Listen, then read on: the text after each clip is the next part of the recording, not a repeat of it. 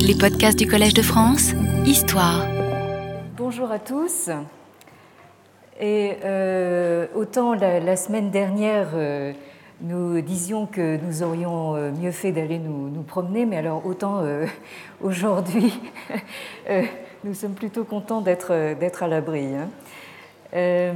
donc, avant de commencer, euh, il, euh, je voulais apporter quelques précisions alors, concernant euh, certaines questions qui ont été soulevées par quelques-uns d'entre vous concernant les références que je fais au texte des entretiens pendant le cours. Et je pense qu'une mise au point s'impose. Alors, tout d'abord, euh, je euh, rappelle que le repérage dans le texte des entretiens euh, en chiffres romains pour les livres et en chiffres dits arabes pour, pour les sections est une convention purement occidentale. Hein. Dans les textes classiques présentés de manière traditionnelle chinois, euh, donc euh, le, repérage se fait uniquement par le, par le, titre des, des, livres, euh, titres qui sont un petit peu déroutants effectivement pour une rationalité occidentale puisqu'ils ne font que reprendre les deux premiers mots, hein, quels qu'ils soient, donc du, des, des livres. Euh, alors, deuxième remarque, euh, donc euh, vous avez été quelques-uns donc à être un petit peu déroutés justement par le fait que les références que je donne en cours ne correspondent pas forcément donc euh, comment dire, au découpage qui est donné dans ma traduction donc, des, euh, des entretiens, euh, qui est paru donc au, seuil. Alors, premièrement, je, voudrais quand même vous signaler que ma traduction n'est pas la seule. Hein. il, y en a un certain nombre d'autres en, français. Et alors là, donc, je suis amenée à préciser que le découpage des sections donc, à l'intérieur des, livres euh, peut varier donc légèrement d'une édition à l'autre euh, et donc aussi d'une traduction à l'autre. Hein. Et donc vous avez euh, quelquefois un léger décalage entre le découpage que j'utilise donc dans mon cours et celui donc de ma traduction. ma traduction en fait a dû utiliser un, texte extrêmement compacté, hein, puisqu'il fallait euh, donc donner le, texte chinois à la fin donc de, euh, de l'édition, mais alors dans, dans, une version aussi compactée que, possible. Et cette édition est, loin d'être la meilleure, mais je, l'ai choisie uniquement justement pour sa présentation extrêmement, euh, extrêmement compacte. Donc là, c'est à vous de euh, de voir un petit peu en amont et en aval donc des, euh, euh, des sections que je, que je donne. Hein. donc faites preuve d'un petit peu de, souplesse. Et la troisième remarque que j'aurais à faire, c'est que vous, vous aurez sans doute constaté que les traductions que je vous donne en cours sont extrêmement littérales. Hein. Je suis véritablement le, texte pratiquement mot à mot. Et par conséquent, là aussi, il y a un décalage par rapport donc à la euh, traduction, à ma traduction du, euh, seuil, qui, se veut un petit peu plus littéraire que, que littéral. Bien, alors euh, donc nous en étions restés la, semaine dernière à la manière dont le philosophe chinois contemporain Li Zihou relie donc les entretiens et euh, tout particulièrement euh, l'un des passages euh, considérés comme un passage clé, à savoir donc ce passage justement du, des entretiens, livre 4, section 15, que je ne relis pas, mais dont je vous rappelle qu'il commence par justement une euh, une, observation donc du, maître qui dit donc euh, que euh, son Tao, c'est-à-dire sa, voix, hein, c'est un principe unique qui le traverse. Donc il y a cette fameuse formule qui revient une autre fois dans, les entretiens, donc yi guan zhi. Et cette formule est ensuite commentée par un de ses disciples principaux, le dénommé Zhengzi, c'est-à-dire donc maître, maître Zheng, euh, qui, euh, qui, comprend donc euh, la voie du maître, Fu Zi Dao, hein, c'est-à-dire elle consiste en zhong et shu et rien d'autre. Donc, je vous rappelle que nous avions vu comment la dernière fois, Li Zihou voyait dans la, présence euh, du euh, radical donc euh, du cœur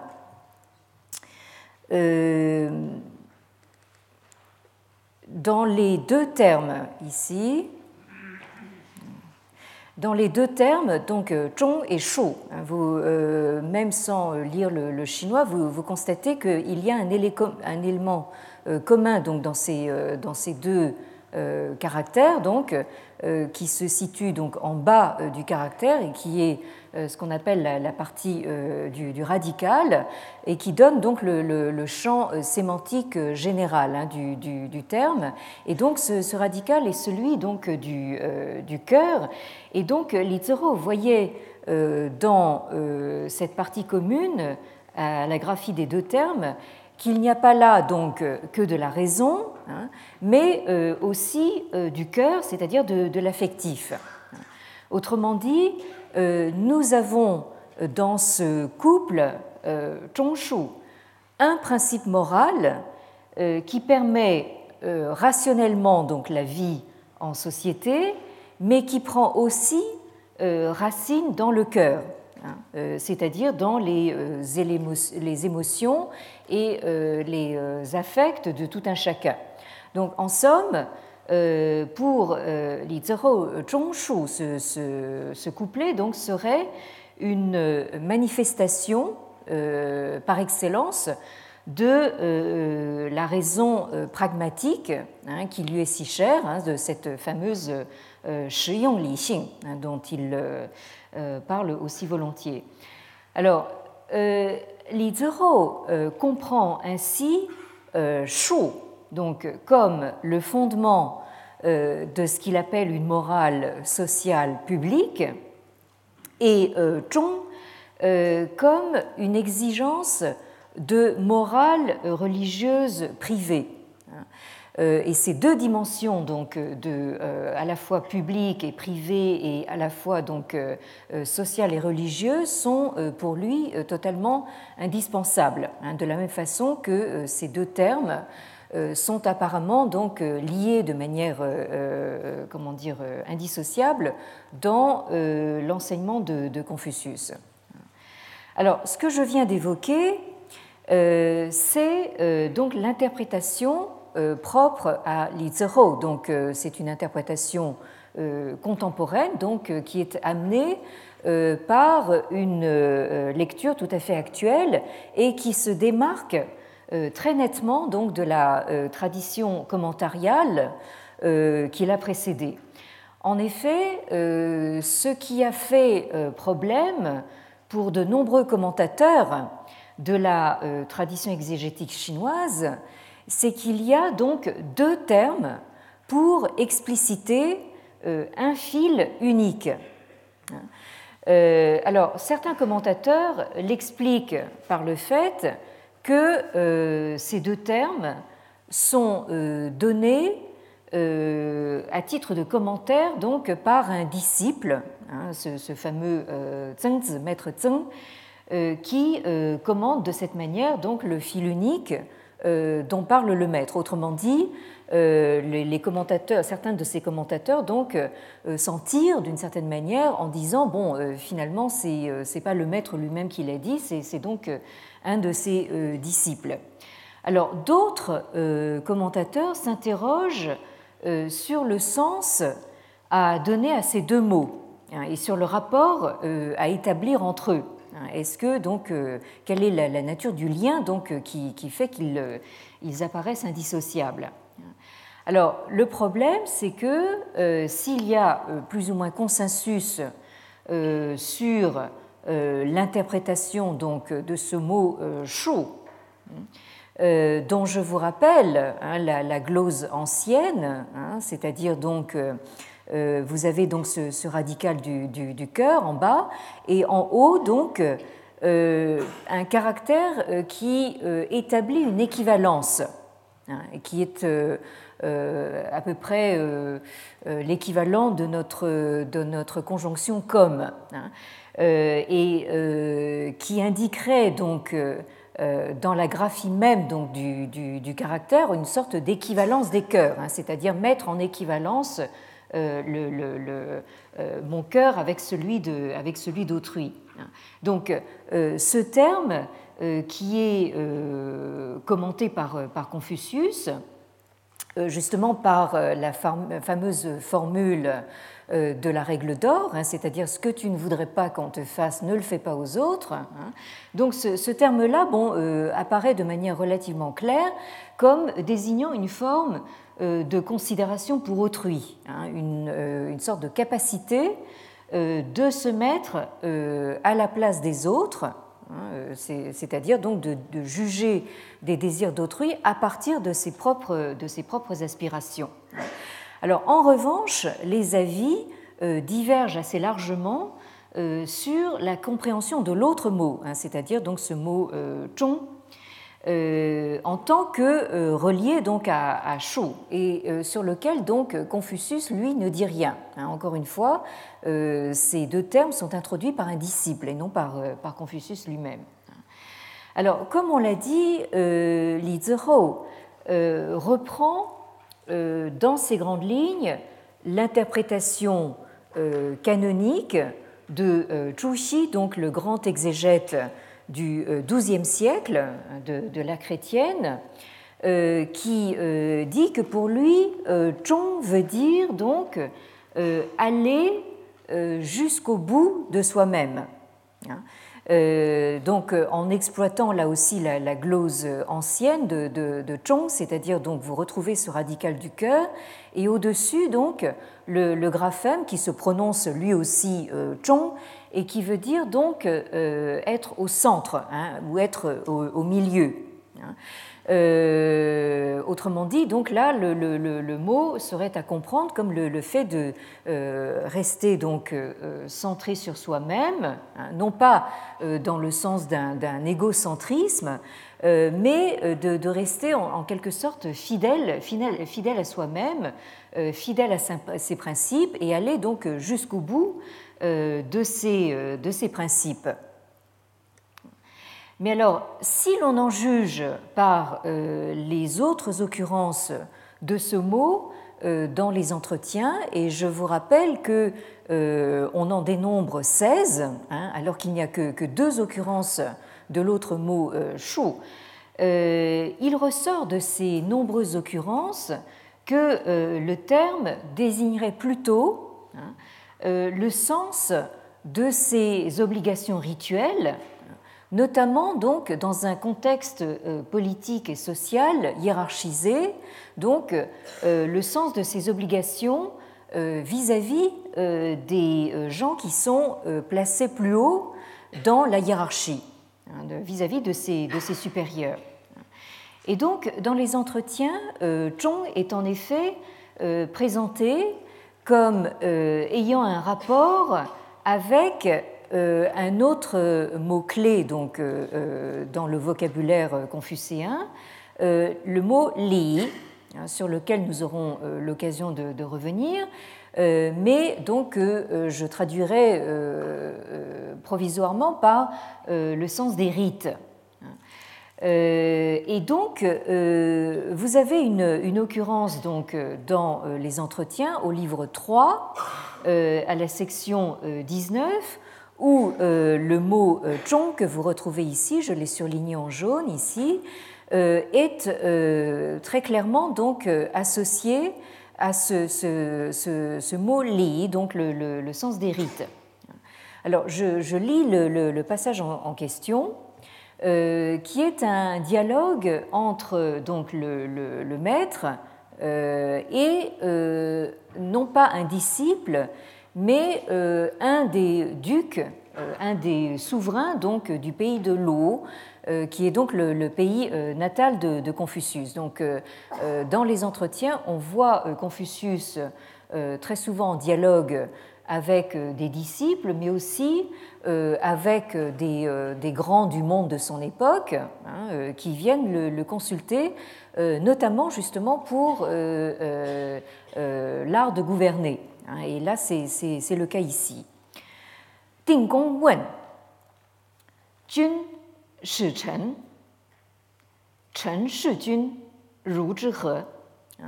Donc ce duc Ding de, de, Ding de Lu donc, demande euh, si euh, le Tun, c'est-à-dire donc le, souverain ou le prince, commande euh, à ses sujets ou à ses ministres, hein, et que ces ministres servent leur prince, hein, qu'est-ce qu'il faut en penser hein, Ça, c'est une formule qui revient très souvent justement dans le questionnement euh, des gens qui viennent euh, trouver euh, Confucius dans les entretiens. Hein. C'est donc, si je fais ça ou si on fait ça, qu'est-ce que vous en pensez? Euh, donc, euh, donc là, la, question hein, euh, est, très, comment dire, clairement sur un rapport hiérarchique, c'est-à-dire donc nous avons une configuration où le, prince commande à ses subordonnés et les subordonnés le, servent, hein, sont à son service. Et alors le maître répond ceci, Yi Li Chen Shijun Yi Zhong. Euh, il voudrait mieux euh, préciser donc le prince euh, commande à ses subordonnés, que ce soit ses sujets ou ses ministres, donc par le sens des rites. Et les ministres ou les, subordonnés donc doivent servir leur prince hein, avec par justement zhong euh, donc le, sens de leurs euh, obligations euh, rituelles.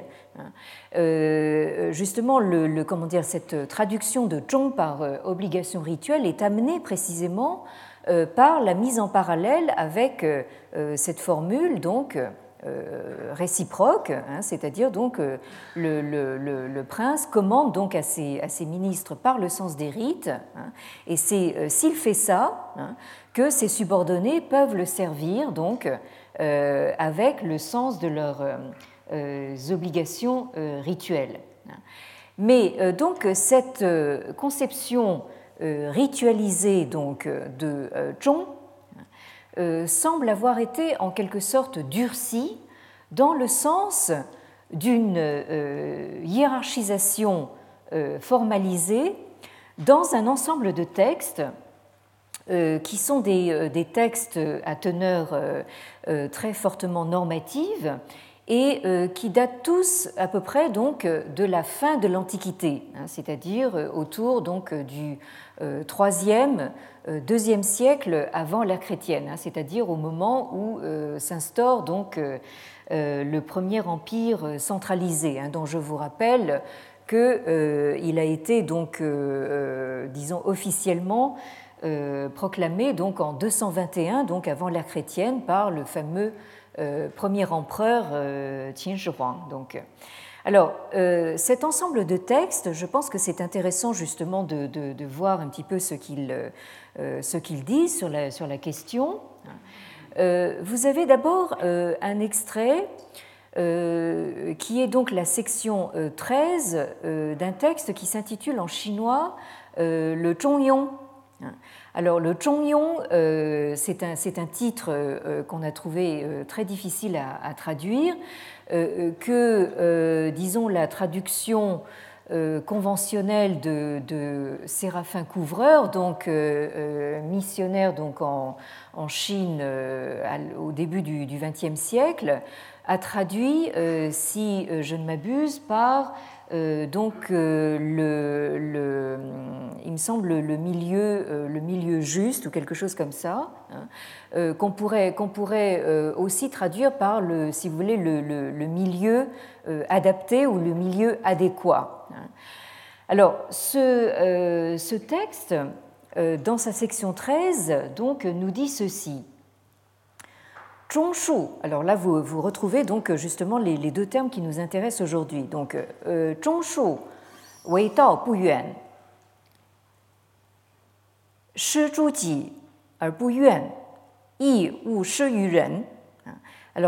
dans cette première phrase, vous retrouvez justement une formulation euh, qui est assez proche de celle qu'on trouve dans les, euh, entretiens. Donc, Zhong et Shu ne sont pas loin euh, du Tao. Ce que tu ne euh, souhaites pas que l'on te fasse, ne le fais pas euh, davantage aux autres.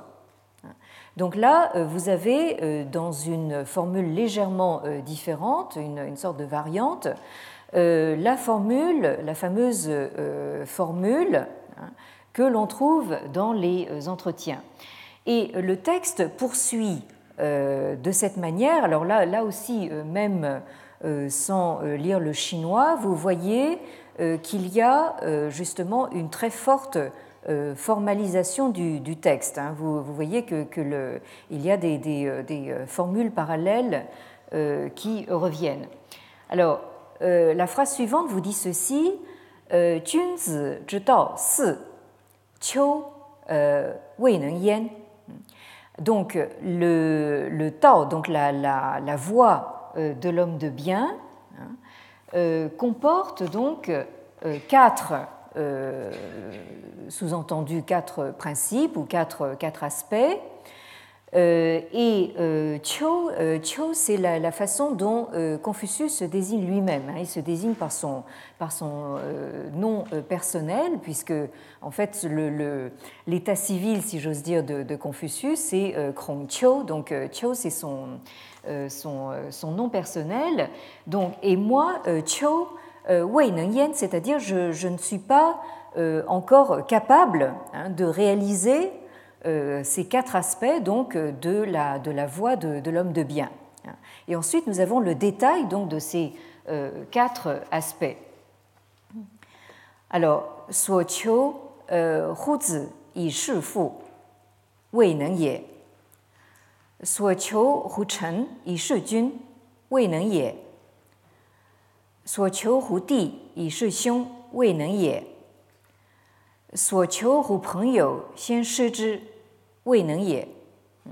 Donc là, vous euh, percevez donc euh, ces, euh, ces formules parallèles hein, qui vous donnent donc les, quatre aspects dont il a été question. Alors, ce que tu exiges de ton fils, fais-le pour servir ton père. Hein. Et ce, principe-là, hein, moi, Cho, donc moi, Confucius, je n'en suis pas encore capable.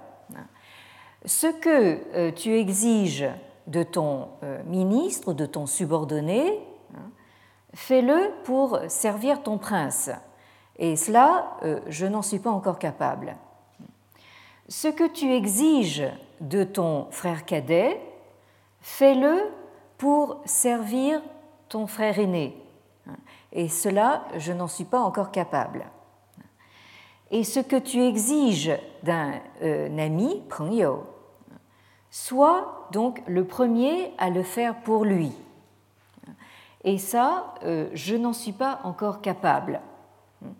Alors, donc, vous avez ici, euh, dans ce texte, déjà une très forte, à la fois formalisation du texte que vous pouvez tous euh, remarquer. Donc, euh, euh, c'est pour ça que c'est important pour moi justement de vous montrer les textes, même si je suis bien consciente que certains d'entre vous ne lisent pas couramment le, chinois et encore moins donc le, chinois ancien, mais vous voyez déjà la, façon dont, dont, les textes se présentent formellement. Et cette formalisation donc correspond donc à une formalisation de, donc d'une conception très, très nettement hiérarchisée. Et alors, de la, de la même façon, donc, vous avez dans un autre texte qui date à peu près de la même époque, un chapitre peut-être tardif euh, du euh, Shunzi, qui est euh, attribué donc à un penseur du IIIe siècle avant l'ère chrétienne, qui porte ce, nom de Shunzi, donc maître Shun. Il s'agit donc du chapitre 30 de ce, de ce corpus textuel, donc de ce, livre, euh, qui euh, s'intitule donc ce chapitre 30 s'intitule le Fa Xing, c'est-à-dire donc euh, l'application donc des, lois. Hein. Donc là, on a supposé qu'il y avait peut-être justement une, quelque chose de tardif dans la mesure où il y a une, forte connotation donc légiste hein, dans, ce, dans ce chapitre. Et donc, on a un passage qui semble commenter en fait le texte précédent tiré du, euh, du Zhongyong. Euh, alors je vous lis donc euh, cet extrait du chapitre 30 du Xunzi. Kongzi yue, Junzi. Donc maître Kong dit Hein, donc là, vous remarquez que euh, ici, on, ne, le nomme pas euh, le maître, mais on l'appelle euh, par, son, nom de famille. Donc maître Krong dit hein, l'homme de bien donc a trois sancho, c'est-à-dire donc trois réciprocités, hein, trois relations de réciprocité. Euh, à savoir, donc là vous voyez que, que, nous en avons trois au lieu de quatre, mais euh, le texte est construit un petit peu de la même façon que le texte précédent, hein, c'est-à-dire euh, de manière parallélistique. Alors, jun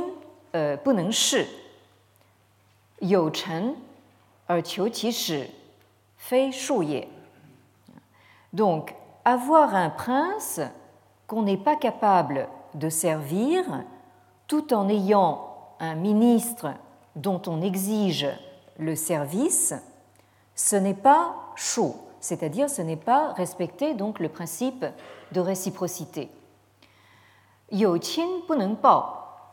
J'en suis donc au deuxième, au deuxième, à la deuxième ligne. Donc, yo zi xiao, fei shu ye. Avoir un parent à qui on n'est pas capable de manifester sa gratitude tout en ayant un fils dont on exige la piété filiale, ce n'est pas euh, respecter le principe de réciprocité.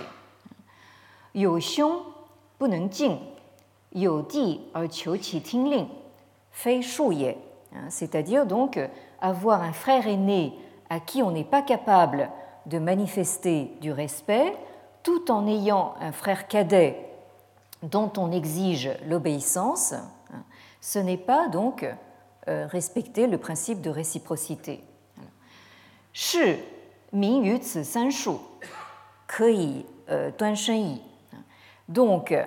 Un shi, et je vais euh, commenter immédiatement donc cette, ce, terme, hein, je le comprends donc provisoirement par donc un, adepte hein, de, de, la voix qui comprend clairement euh, ces trois principes de réciprocité, euh, aura de quoi, hein, pourra donc euh, avoir les moyens, littéralement, de euh, shen, c'est-à-dire donc littéralement de se redresser lui-même.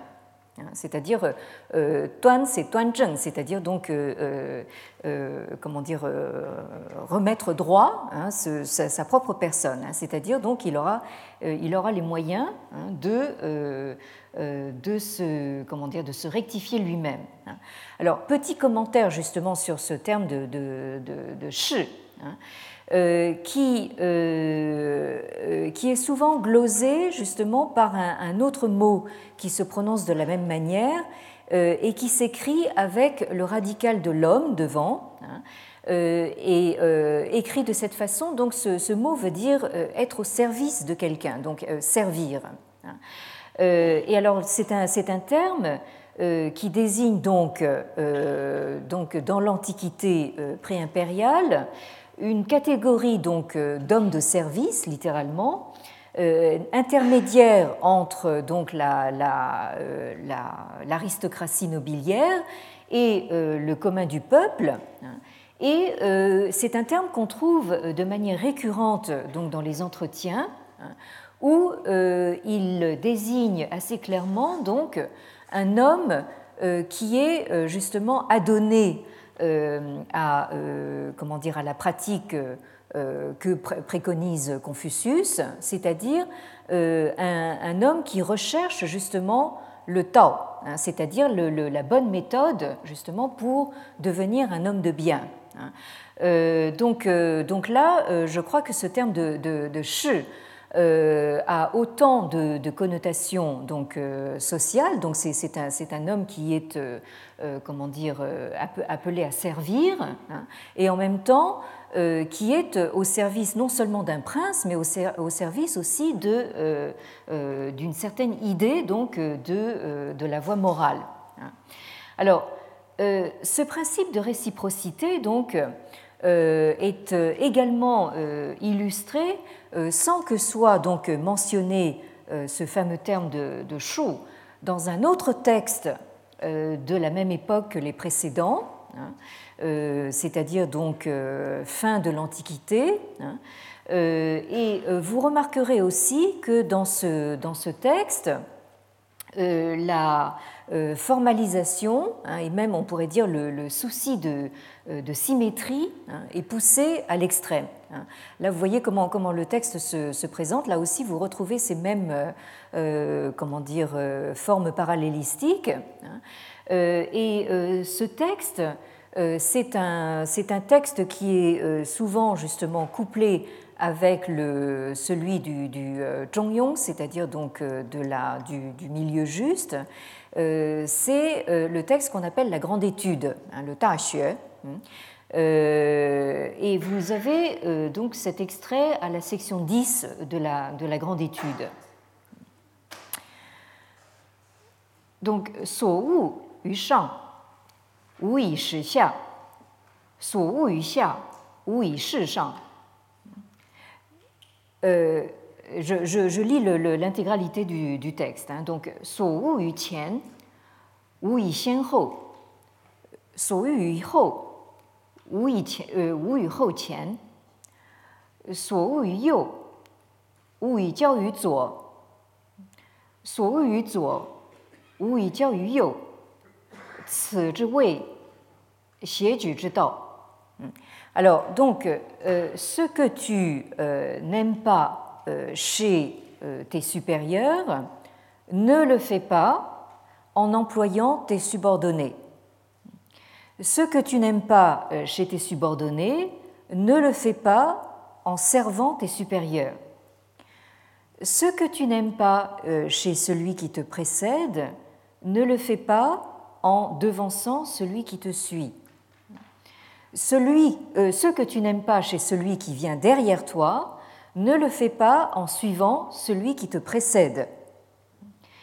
Ce que tu n'aimes pas chez celui qui est à ta droite, ne le fais pas en traitant avec celui de gauche. Ce que tu n'aimes pas chez celui de gauche, ne le fais pas en traitant avec celui de droite. Voilà ce qu'on appelle la, le, Tao, donc la, la, la voie de euh, la règle. Hein. Vous avez ici donc euh, cette, cette expression xie-tu. Hein. Xie-tu, c'est une, c'est une, quelque chose qui permet de mesurer. Hein. Donc, donc là, c'est le, le, tao de la mesure, si vous voulez, le tao de la, de, de, la règle qui permet de, donc d'établir une, une, mesure. Alors, ces trois passages euh, qui sont tous euh, donc euh, extraits de, textes de la même époque, de cette fin de l'Antiquité, montrent bien que au moment de l'instauration donc du premier empire centralisé, la relation humaine est d'emblée conçue comme inscrite socialement, hein, c'est-à-dire inscrite hiérarchiquement et politiquement. Hein. Euh, c'est-à-dire hiérarchie et ordonnancement qui se traduisent, comme on vient de l'observer, donc dans la forme même des textes. Hein, c'est-à-dire vous avez dans, ces textes hein, que vous, avez sous les yeux donc un degré très poussé donc de formalisation avec justement ces effets de parallélisme et euh, ces effets de, symétrie dans, le, dernier extrait. Alors, euh, euh, cet ensemble de textes, évidemment, a porté un certain nombre de commentateurs, alors non seulement dans la tradition exégétique chinoise, mais aussi chez certains commentateurs occidentaux, notamment américains, Hein. Euh, donc les apporter à euh, pousser à l'extrême donc une interprétation de type euh, hiérarchique. Hein. Je pense en particulier donc à l'interprétation que donne donc de, ce, de cette règle d'or, hein, cette règle de réciprocité, le grand sinologue américain David Neveson, euh, qui, euh, dans un texte de 1984, hein, qui est reproduit euh, dans un volume qui s'appelle The Ways of Confucianism, donc les, les, les voies hein, du, du, confucianisme, pousse à l'extrême justement cette interprétation hiérarchique, hein, dans la mesure où pour lui, donc, chaud, donc, c'est, il le comprend comme la réciprocité avec euh, ses égaux ou ses inférieurs, et Chong donc euh, comme, comme euh, disons, principe de réciprocité avec les supérieurs. Hein. Autrement dit, nous aurions dans cette interprétation un champ de réciprocité dans lequel on se trouve constamment en situation, c'est-à-dire quand on est au service d'un supérieur, donc il s'agit de prendre en considération la manière dont on aimerait euh, être servi si on était à sa place. Et quand on est euh, servi par un inférieur, euh, il s'agit de prendre en considération donc la manière dont on aimerait être traité si on était à sa place. alors, certes, comme on le sait, ce terme de, de donc que j'ai euh, euh, compris provisoirement dans le contexte des, des, sources anciennes, donc comme les, disons un ensemble d'obligations rituelles, ce terme de Zhong en est venu surtout à partir des, des Han, c'est-à-dire au début donc, du premier empire centralisé. Donc, les Han, je vous rappelle qu'ils ont duré quatre siècles entre le début du deuxième siècle avant la chrétienne jusqu'à la fin euh, du deuxième siècle de l'ère chrétienne, donc sous les Han. Donc ce, terme en est venu à désigner presque exclusivement hein, euh, la euh, loyauté donc d'un ministre ou d'un sujet envers son prince. Hein. Et dans ce contexte, il a été le plus souvent donc apparié dans un rapport analogique avec la piété filiale. Hein. Euh, autrement dit, vous avez dans euh, l'ordre hiérarchique du Premier Empire euh, centralisé hein, ce discours idéologique hein, qui consiste donc à fonder la loyauté donc des inférieurs envers leurs supérieurs dans une relation fondée en nature, si vous voulez, c'est-à-dire une relation de sang entre le père et le fils. Hein, c'est-à-dire que vous devez euh, la loyauté euh, envers votre prince de la même façon que vous êtes tenu hein, par, les liens du sang euh, de comment dire de, euh, d'aimer votre, votre, votre père, de, de, comment dire, de le, de le euh, disons, de, le, de lui euh, manifester donc respect et, et, révérence donc de manière. Alors là, vous voyez évidemment le, tout ce qu'il tout ce qui peut y avoir d'idéologique justement dans ce dans cette forme de discours. Hein. Et alors malheureusement pour nous, évidemment, Zhong en est venu justement à désigner cette, cette espèce de loyauté presque, comment dire, dire, inconditionnelle hein, vis-à-vis des supérieurs. mais je voudrais quand même justement insister sur le fait que dans les sources anciennes, hein, notamment dans les entretiens de, Confucius, ce n'est pas le, sens qui, qui, est donné. Hein. Alors, le problème, justement, dans cette configuration justement purement hiérarchique, c'est que euh, la relation humaine euh, ne circule euh, que de haut en bas et de bas en haut, hein, c'est-à-dire dans un sens uniquement vertical. Hein. Mais alors, le problème pour des commentateurs comme Neveson, que je viens de citer, c'est que cette interprétation étroitement hiérarchisante n'a pas fait beaucoup d'adeptes. Hein. Euh, parce que euh, le, problème, c'est que justement, euh, que, faisons-nous justement de, de, chaud dans, cette, hein, dans, ce, dans ce contexte hein? Si on le comprend uniquement comme finalement le, comment dire l'envers de Zhong, hein, Zhong étant dirigé vers, vers le haut et, chaud vers, vers le bas, je pense qu'il s'agit d'une interprétation assez réductrice. Euh, donc, euh, euh, le, problème pour nous dans, le, dans, les, entretiens, c'est que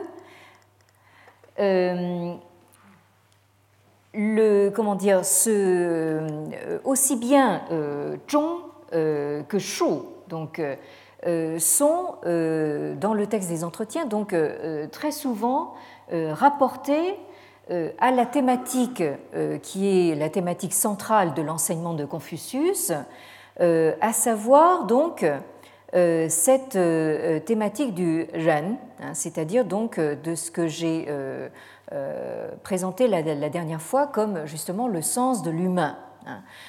autrement dit, le fait que les entretiens mettent en rapport hein,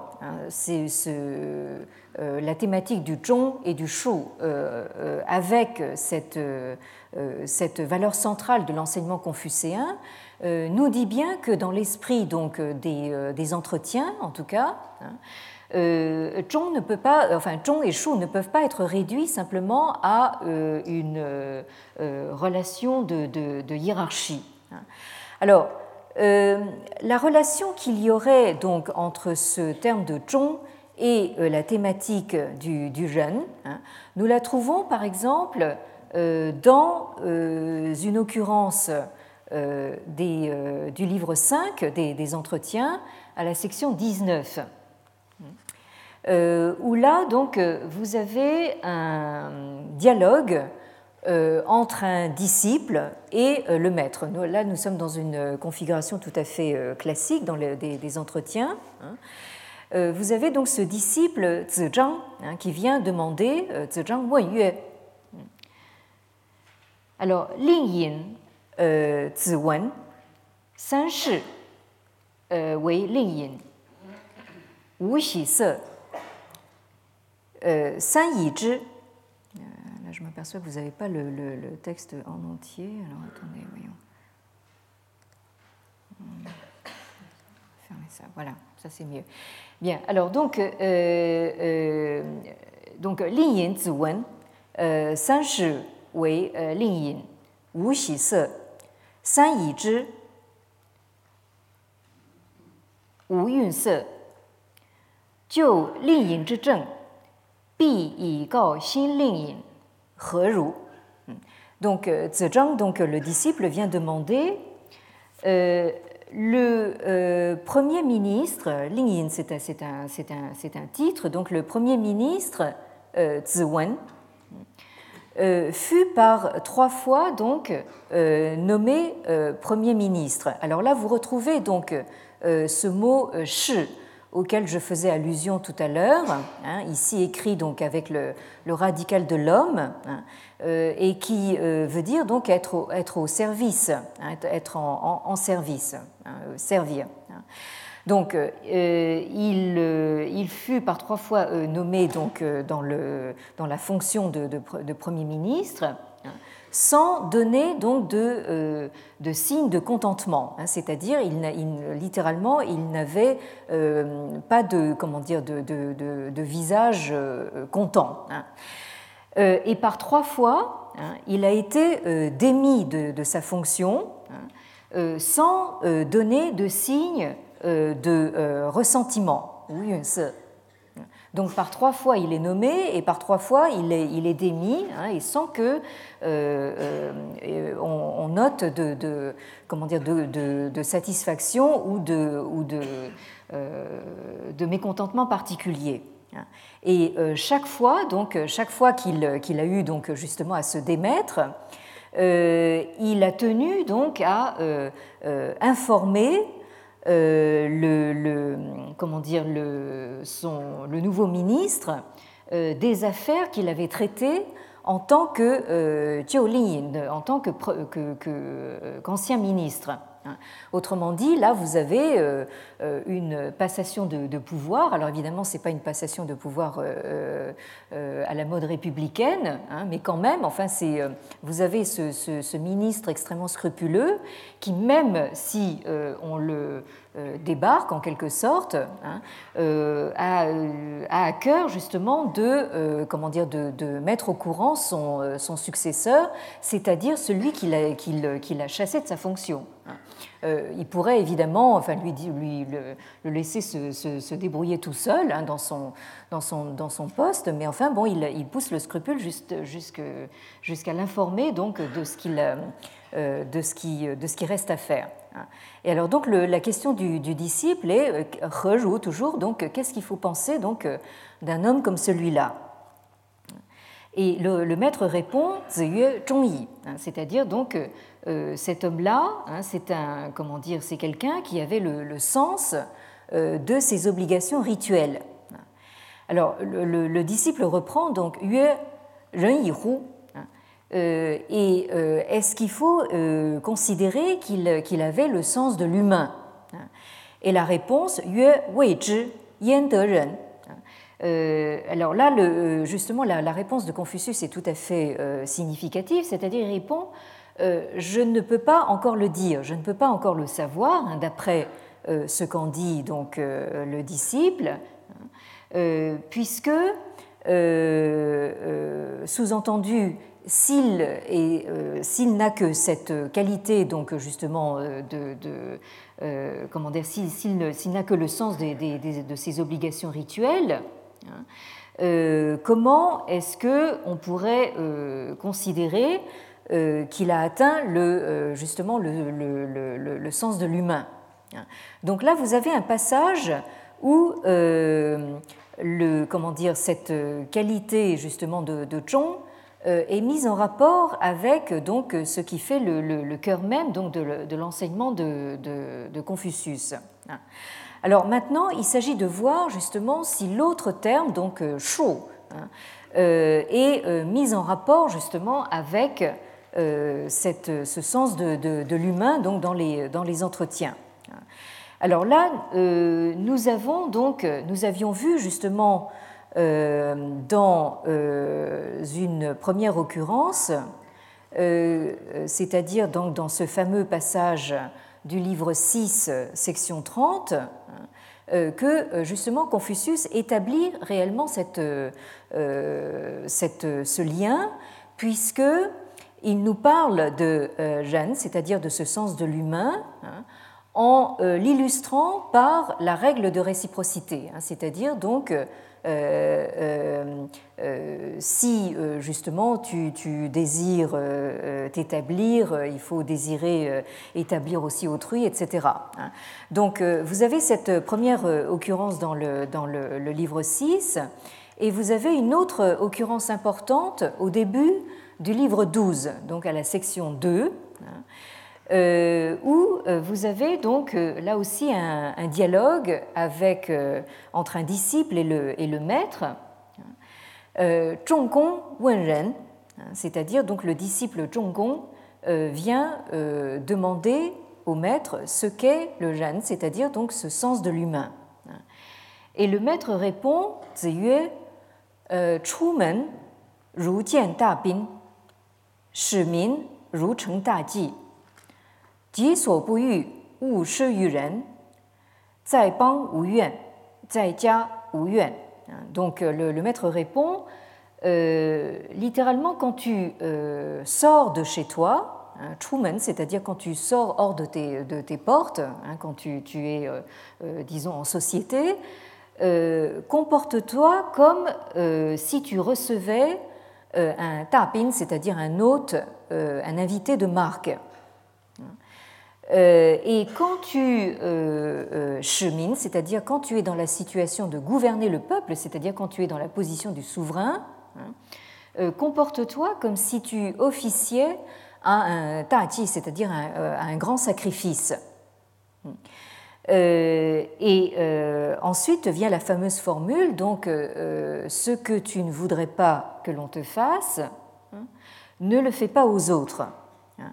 Et de cette manière, que ce soit à l'échelle d'un pays ou à l'échelle d'une famille, pan ou tia, hein, tu ne rencontreras aucun, tu ne susciteras aucun ressentiment.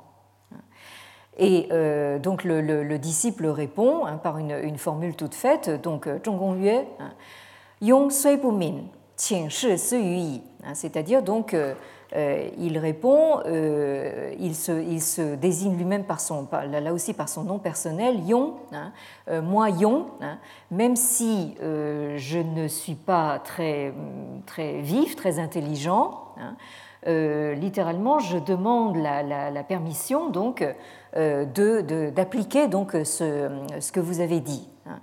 Euh, donc ça, c'est la, formule consacrée quand vous êtes un bon disciple devant votre maître. Vous, vous, dites oui, euh, certes, je ne suis pas très, très, très vif à la, à la compréhension, hein, mais je vais faire tout ce que je peux pour appliquer ce que, ce que, ce que vous m'avez enseigné. Hein. Alors donc, on comprend d'après ce passage que ce sens de l'humain euh, au fond, est équivalent donc de, du fameux euh, hein, puisque euh, il est illustré justement par, cette même formule hein, euh, ce que tu ne voudrais pas que l'on te fasse, ne le fais pas aux autres, hein, que nous avions déjà rencontré donc dans cette occurrence du livre 15, section 24. Euh, où euh, justement le maître euh, disait que un mot unique qui serait susceptible d'être pratiqué pendant toute une vie, hein, c'est précisément le mot chaud. Hein, et il l'illustre exactement par la même formule. Donc là, nous avons, hein, à partir de ces deux occurrences, donc, en quelque sorte, la, démonstration du fait que dans l'esprit donc du, du maître, euh, est véritablement euh, à rapporter très, très directement donc à euh, comment dire, ce, principe de, l'humanité. Alors, il se pourrait bien donc que euh, la règle de réciprocité, hein, qui semble issue d'une préoccupation en fin de compte assez utilitariste, soit précisément révélatrice d'une relation proprement humaine, hein, dans laquelle je ne considère l'autre ni comme un objet, hein, euh, ni comme un animal dangereux, mais euh, comme un être humain euh, qui me renvoie à ma propre humanité. ou si vous voulez, en d'autres termes, cette règle de réciprocité n'est pas seulement utile à la vie en société. Hein. Nous, avions vu au début que euh, finalement, euh, cette règle de réciprocité, on la trouve justement dans pas mal, euh, comment dire, de, de, sagesse populaire hein, de par le monde, hein, et que elle est en général considérée avec une certaine condescendance, voire un certain mépris, par les philosophes, qui trouvent que là, il n'y a pas de quoi fonder une morale, justement au motif que nous avons là un principe qui pourrait se réduire à, comment dire, finalement, le, principe de l'intérêt ou de, l'utilitarisme. Autrement dit, ici, ce qu'on voit justement apparaître dans les entretiens, hein, à travers toutes ces occurrences que je, que je vous montre, donc, que cette règle de réciprocité donc n'est pas seulement utile pour la, vie en société, mais plus fondamentalement, elle la rend possible elle crée donc les conditions de possibilité hein, euh, de la vie en société.